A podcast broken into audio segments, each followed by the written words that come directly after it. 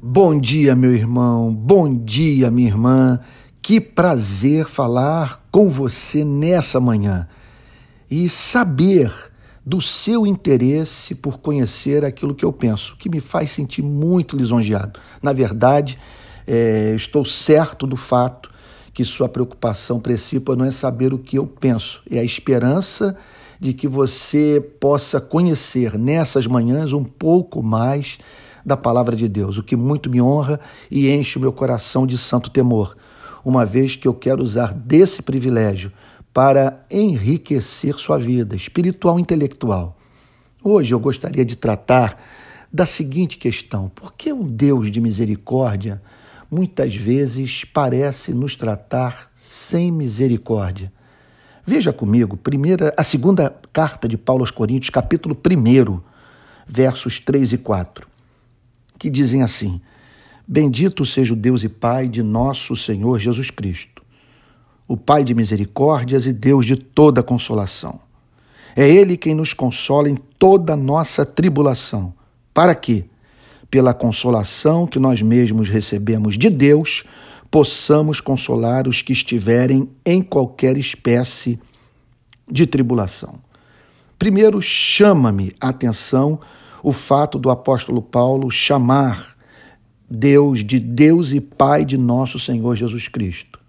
Isso porque nós cristãos nos relacionamos com Deus mediante a revelação do Evangelho feita por Jesus Cristo.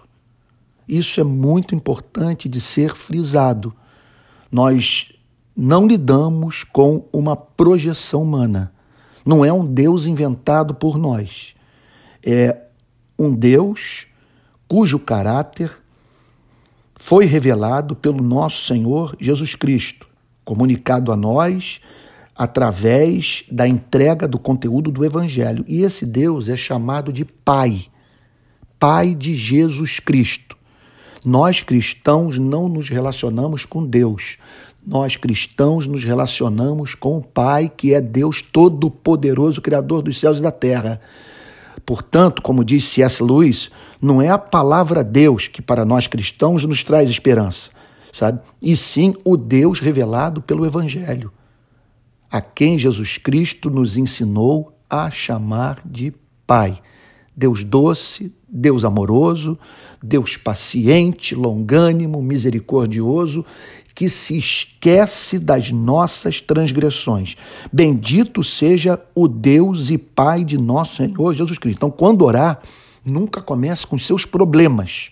Comece com reflexão, com meditação, usando o cérebro, trazendo à sua memória quem é esse para quem você está dirigindo sua súplica? E a Bíblia o apresenta como Pai. Ele pega esse sentimento, portanto, que nós seres humanos conhecemos muito bem e o aplica à teologia, dizendo que o que nós sentimos por um filho é exatamente, só que em grau infinito, o que Deus sente pela sua e pela minha vida. E ele é, portanto, chamado de Pai de misericórdias e Deus de toda consolação. Porque ele é um Pai de misericórdias, porque ele é um Deus que, ao nos ver no nosso sofrimento, sem subsídios, para nos livrarmos dos nossos infortúnios, da dor, da tribulação, se compadece da sua e da minha vida, fazendo por você e por mim o que nós não podemos fazer por nós mesmos quando as nossas lutas excedem a nossa capacidade humana de fazer frente a elas. Por isso que ele é chamado de Pai de misericórdias. Olha, trata-se, portanto, de uma verdade que traz às nossas vidas consolo indizível porque está dizendo o seguinte: naquelas horas em que lidarmos com problemas que humanamente excedem a nossa capacidade de resolvê-los, Deus entra com provisão, compadecendo-se de nós ao nos ver passando por tribulações que só podemos enfrentar e delas sairmos mais próximos de Cristo se o próprio Cristo estiver ao nosso lado.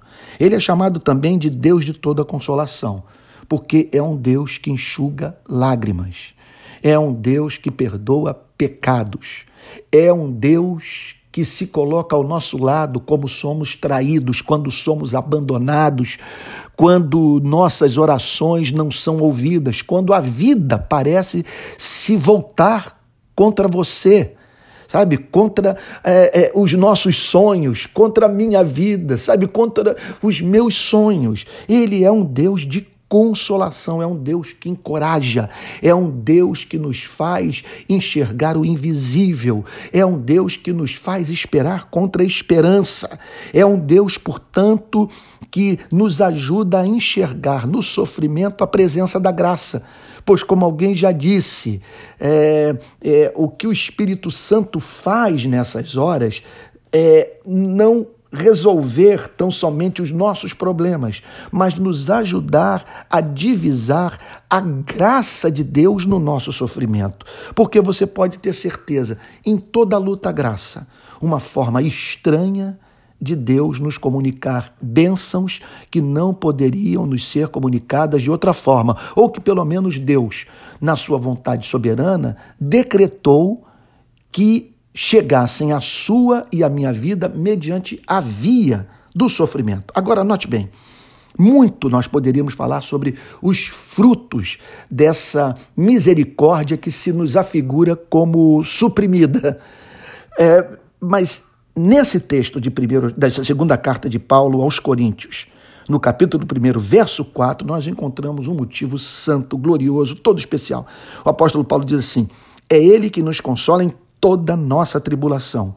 Então veja só, eu não posso declarar para você que você e eu, nos próximos anos, entre esse ponto da nossa vida e a morte, estaremos imune ou imunes ao sofrimento. Contudo, a Bíblia diz que em toda nossa tribulação o Consolador vai estar conosco. Por isso nós podemos dizer: certamente bondade e misericórdia me seguirão todos os dias da minha vida e habitarei na casa do Senhor para todo sempre. Mas o apóstolo Paulo apresenta um motivo muito específico para a dor. Porque, olha só, para que, pela consolação que nós mesmos recebemos de Deus, possamos consolar os que estiverem em qualquer espécie de tribulação. O que ele está dizendo é que o sofrimento nos transforma em pregadores. O sofrimento nos transforma em conselheiros o sofrimento nos transforma em homens e mulheres especialistas em alma humana. Portanto, se queremos ser usados por Deus, nós devemos esperar passar por certas lutas, a fim, portanto, de que no momento da tribulação, ao recebermos a consolação de Deus, é, sejamos levados a conhecê-lo melhor bem como conhecermos melhor a nós mesmos e discernirmos, é, alcançarmos sabedoria quanto aos seus procedimentos para com a vida dos seus filhos, de maneira que quando cruzar o nosso caminho uma pessoa em sofrimento, possamos comunicar a ela a mesma consolação que recebemos quando passamos por tribulação análoga.